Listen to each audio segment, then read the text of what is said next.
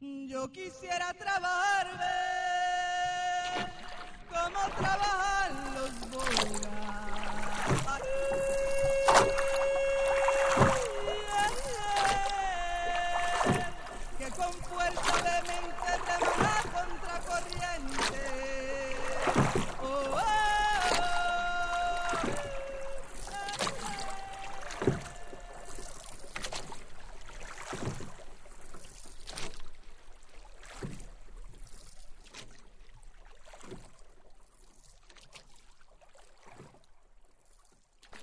Hola, buenas Muy noches. buenas noches. Bueno, me encanta que estés aquí. Gracias por venir a escucharme. Y bueno, eh, me presento. Mi nombre es Lena Estrada. eh, soy indígena del pueblo Huitoto, de la Amazonía colombiana, Ajá. departamento del Amazonas. Eh, mm, trabajo desde la academia, aunque también he trabajado desde, el- desde la organización indígena. Eh, eh, durante muchísimos años, desde que tengo 14 años, he estado vinculada en el movimiento indígena, pero pues dado que pude entrar a una formación profesional, eh, me dediqué finalmente a la academia y estoy trabajando en temas de investigación y específicamente en la, temas de protección al conocimiento tradicional indígena. Entonces, bueno, eso es lo que vengo a contarte hoy. No sé, me gustaría también saber eh, qué inquietudes tienes para irte respondiendo preguntitas. Claro que sí. Pues, mira, yo soy ambientalista, trabajo en una reserva, entonces eh, estoy en Boyacá y Sí. trabajo en una reserva entre Boyacá y Santander. Está como exactamente en todos los límites y Sí. pues trabajo mucho con la comunidad y uno de mis grandes intereses son las medicinas ancestrales y, y todo esto. O sea que para mí es muy especial esa parte y las tradiciones. Y las tradiciones indígenas porque creo que son los que verdaderamente tienen la verdad ante la parte ambiental. Sí. Vale. Sí. Bueno, la, la medicina, la medicina ancestral hace parte de nuestros conocimientos tradicionales. Es eh, una parte de todo lo que nosotros mm, podemos llamar eh, conocimiento tradicional indígena. Eh, como ya lo he, he venido explicando, el conocimiento tradicional indígena no solamente se basa en la medicina, ¿no? Aunque pues también nosotros decimos que medicina es todo, es simplemente el, eh, todas las acciones que hacemos en el día a día son medicina, ¿sí? Porque eh, nosotros manejamos una medicina preventiva, no una medicina, también se maneja la, cura, la medicina curativa, pero ya es, eh, sí, eh, lle- llega, eso, digamos que la, la medicina curativa se hace en el caso de que tú no hayas seguido uno de los pasos de la medicina preventiva pero Ajá. todo lo que todo lo que nosotros hacemos es medicina preventiva. Entonces, cada, cada acto diario, el hecho de levantarse, digamos en nuestro caso, una mujer, levantarse una mujer, atender a los niños, cómo le hablas a los niños, ir al cultivo, eh, el manejo del humor, el manejo de, cada uno de los productos en el cultivo, o, mm, eh, o el hombre también el trato hacia la mujer, eh, eh, cómo se hace el mambe o el ambil, sí, como, como cada, cada cosa que tú haces, todo tiene su arte, cada cosa tiene su arte, la agricultura, la pesca, la cacería, por eso, por eso dentro de la cultura nuestra, eh, no cualquiera es un cazador, no cualquiera es un pescador, ¿no? Mucha gente cree que el, eh, el, el que manda, el jefe, es el de mayor rango. Nosotros no tenemos esos rangos porque nuestra, nuestra organización es horizontal y, y, y no es vertical, o sea, no, ni piramidal, es horizontal, es todos, tene, o, o, sí, es horizontal, todos tenemos, digamos, la misma importancia o podemos decirlo que circular, ¿no? Porque finalmente todos, todos necesitamos de todos. Y para que un pescador vaya, por decirte, a veces dicen, no, es que ese, ese es un pescador.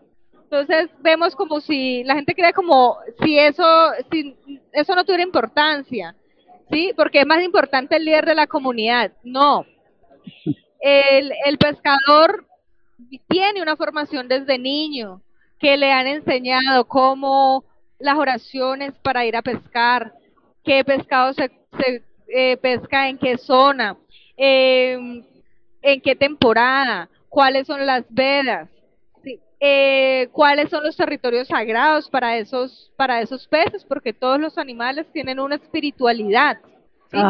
¿En qué épocas no se pueden comer esos peces porque porque por, por la historia, dependiendo en qué épocas no se pueden comer? o no se pueden ingerir o no se pueden pescar, ¿sí? Eh, el respeto que hay que tener por las madres, madres con crías, no se pueden o, si están ovulando, ¿no?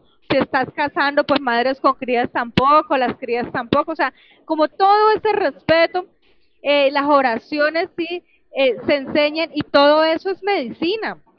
Ese conocimiento que se va impartiendo poco a poco, ya sea pescador, seas cazador, seas eh, cortador de madera, eh, o seas el que el que va y prepara la coca al, al, al, a los mambeadores, o seas el que prepara la bebida, las mujeres que preparan la bebida se preparan desde niñas, las bebidas tradicionales, eso es un arte, ¿no? No es que tú te tomas la chicha o la caguana porque porque ay, eso lo prepararon ayer, lo hacen mujeres que han estado formadas desde, muchas veces desde el vientre de la madre para hacer esa labor, ¿sí? Entonces, eh, eso es medicina, ¿sí? Realmente.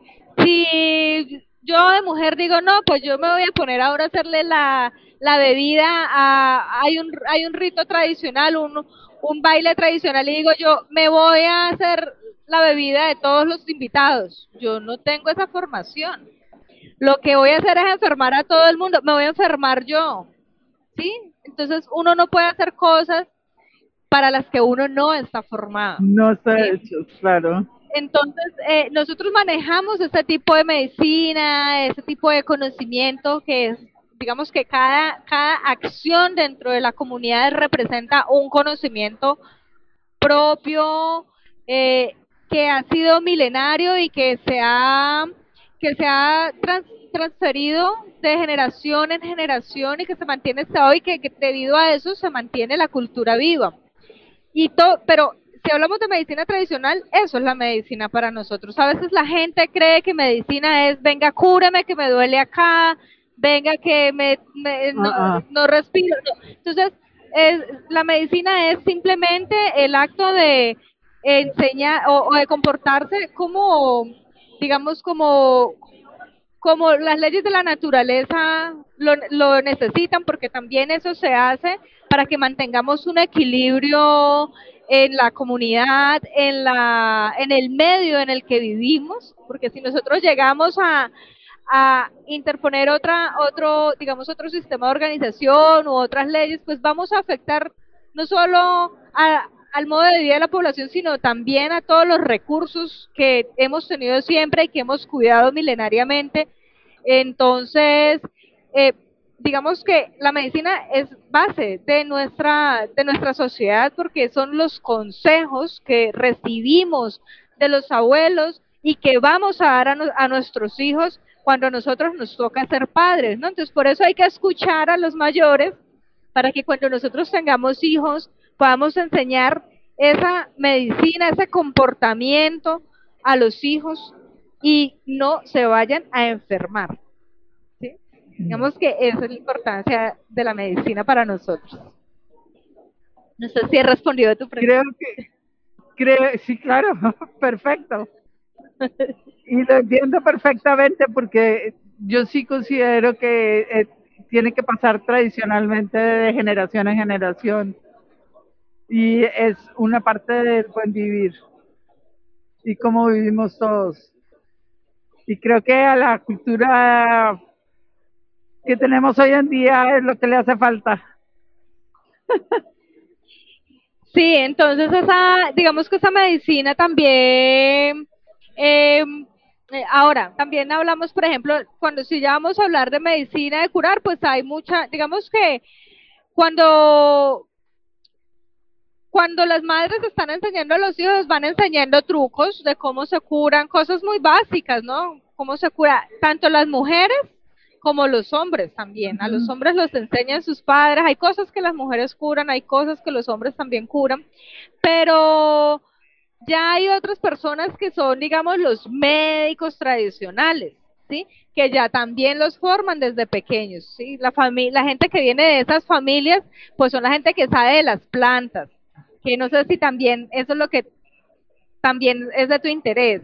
Eh, y tu pregunta, ¿no? Entonces esas, eh, esa gente, pues ellos se dedican desde muy pequeños, desde muy jóvenes, pues él como es como, a ver, si el cineasta tiene un hijo, el, al hijo le va a gustar el cine normalmente porque ha visto a su padre que está haciendo todo el tiempo cine, que está haciendo eh, las tomas, está poniendo la cámara, pues es lo mismo, ¿no? Es que entonces se, se forma a los niños desde muy pequeños para que manejen las plantas, para que desde lejos vean cuál es la planta, para que el olor sepan que lo identifiquen, la textura de los palos, eh, la historia, ¿no? De cada planta, porque cada planta tiene una historia. Entonces, dependiendo de la historia de cada planta, eh, se puede o no aplicar a, a una enfermedad. ¿Sí? Claro. Entonces, son esas personas las que tienen, digamos, ese conocimiento y que ya cuando alguien se enferma, que es algo extremo, porque nosotros en las comunidades muy pocas veces vemos que las personas se, se, se enferman, generalmente están muy sanos, ¿no?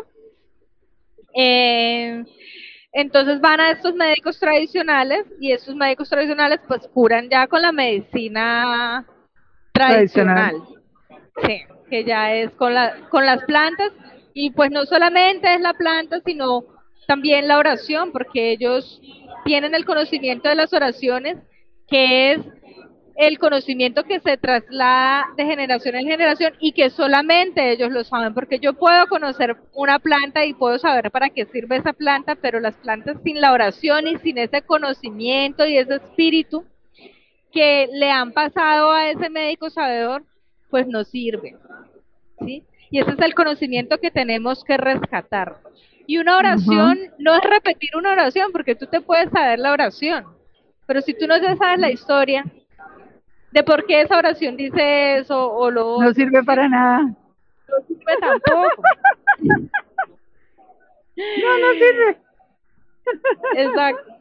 Entonces, digamos que esos conocimientos son los que nosotros tenemos que rescatar y, y creo que nosotros como pueblos indígenas tenemos eh, mucho para aportar en, en cuanto a la medicina propia, la medicina tradicional, eh, y es algo que, ese punto necesitamos que eh, pues las políticas gubernamentales, aunque reconocen la, la medicina tradicional, pues no eh, están adaptando, eh, el, no, no, están adaptando, digamos, la, eh, el, esas políticas para que los para que la gente pueda tener acceso a esa medicina con las garan con garantías, ¿no?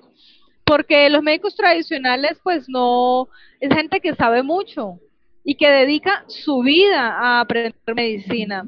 Un médico occidental va a la universidad, seis años, siete años, hace su especialización, sí, estudian muchos años, pero un médico tradicional estudia toda la vida. Ten en cuenta entera. que los forman desde vientre, desde niños. Tú a veces vas a comunidades y hay niños de seis o siete años que te pueden curar porque ya tienen muchísimos conocimientos.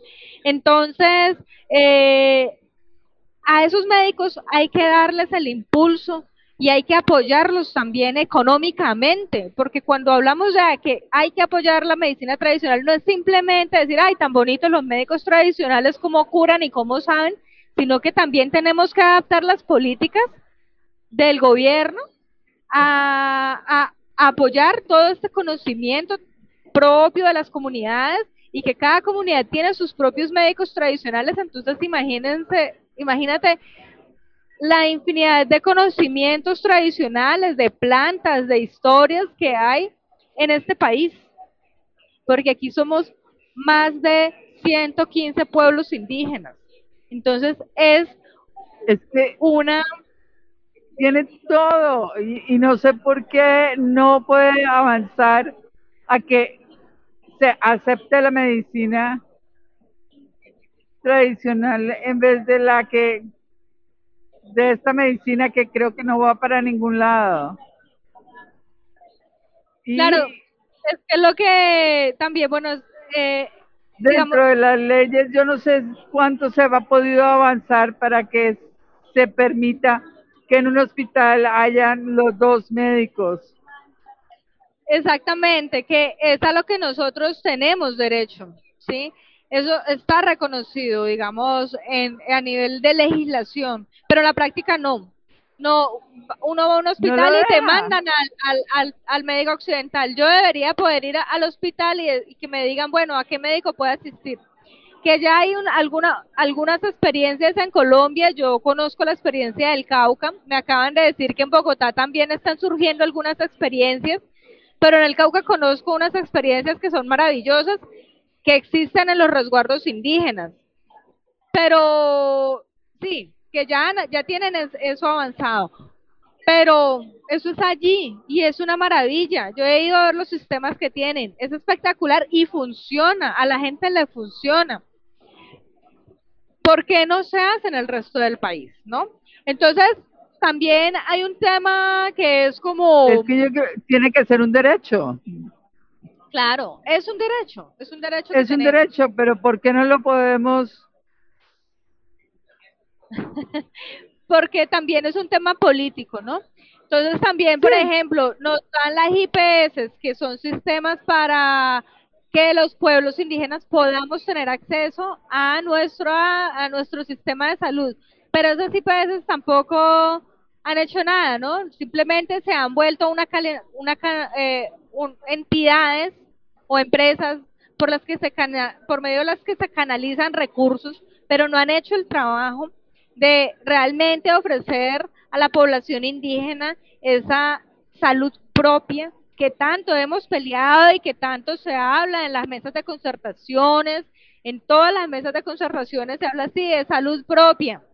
Sí, salud propia, no, pero es que la salud propia, claro, que ya que ya la tenemos, sí, la tenemos, pero la discusión es que esa salud, eh, eh, digamos, esos médicos tradicionales de los que estamos hablando, que ya es cuando uno se enferma, tienen que ser reconocidos y valorados.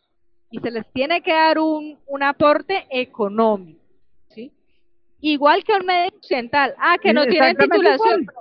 Es gente formada y con mucho conocimiento de las selvas, de las montañas, de los ríos, de las llanuras, de, de, de los desiertos, ¿no? de, todo, de, todos los, de, todos los espacios que tenemos biodiversos en nuestro país.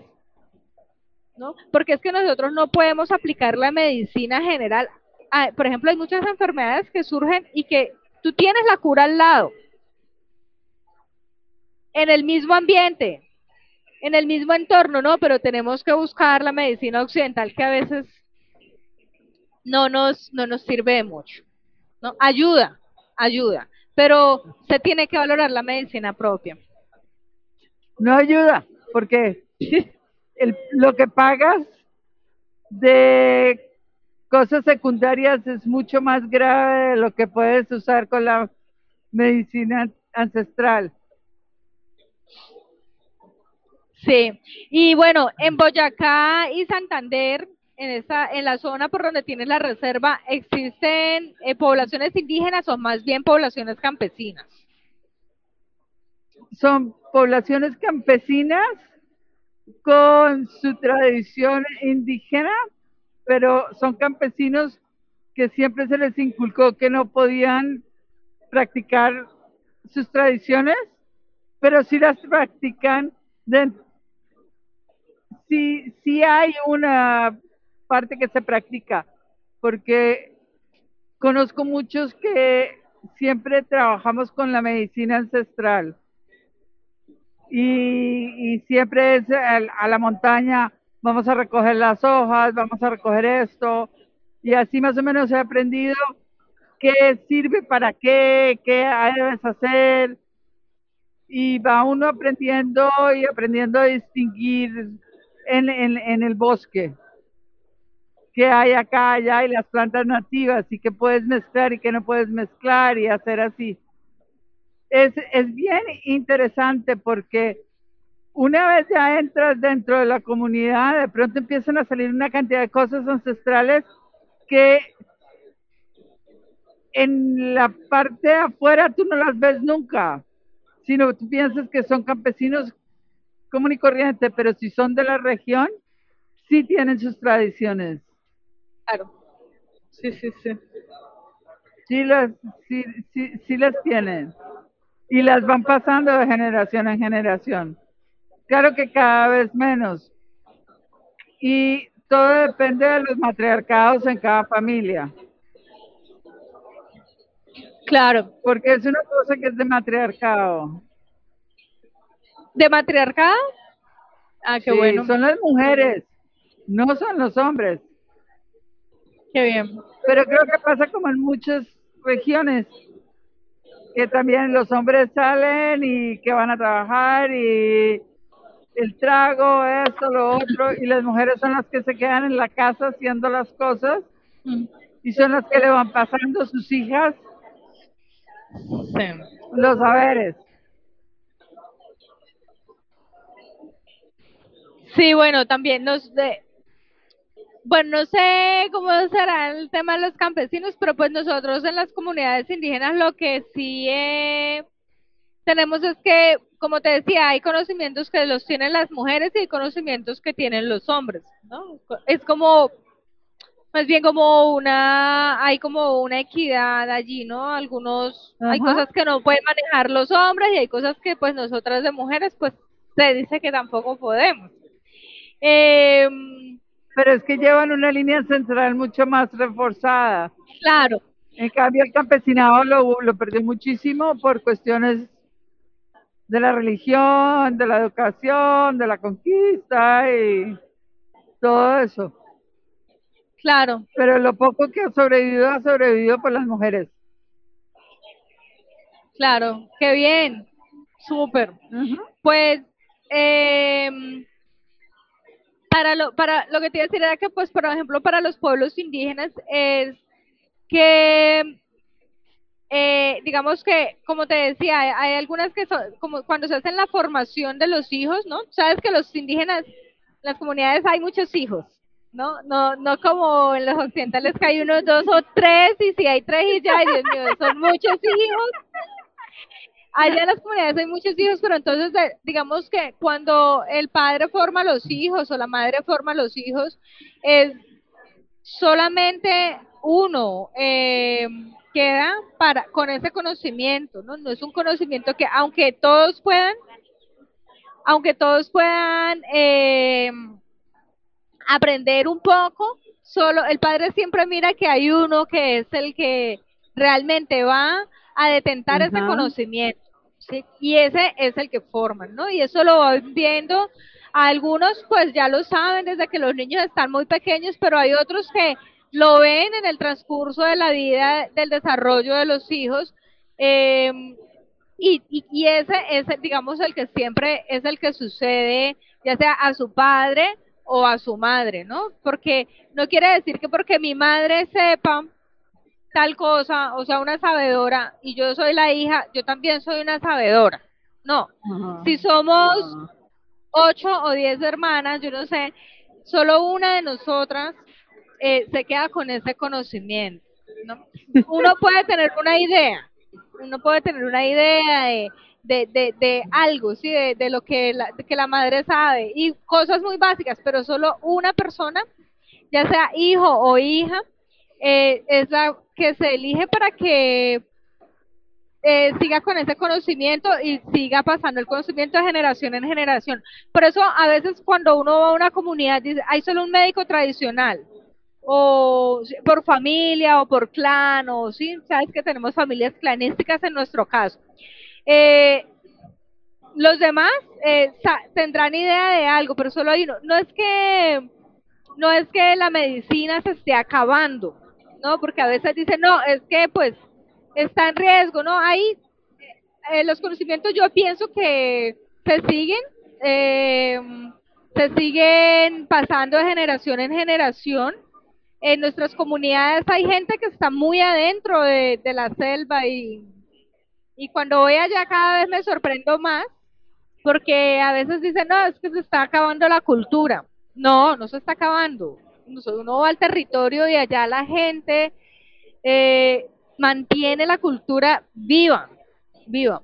Lo que necesitamos es que, es que a nivel occidental, esa, esa, esa riqueza que tenemos podamos potenciarla y sea respetada porque digamos de, todas formas y de todas maneras si uno dice bueno es que vienen recursos para la salud y que son para todos los colombianos y que tenemos unos derechos bueno pues que nos lleguen a nosotros en, en igualdad de derechos como ya están consagrados ¿sí? Claro. ¿Qué es lo que nos sucede? No es el tema de que ay, la cultura se está muriendo, ¿no? Claro, si tú llegas y nos impones un sistema de salud diferente, evidentemente pues mucha gente, sobre todo los jóvenes, a veces dicen, no, eh, vamos a la, a la occidental porque así aprovechamos, vamos a la ciudad y esas cosas porque además todos los centros médicos quedan en las grandes ciudades. Y los médicos tradicionales están allá pues a veces sin ningún tipo de apoyo, ¿no? Entonces, eh, pero están allá y siguen formando a sus hijos. Yo conozco jóvenes que son increíblemente sabios dentro de las comunidades.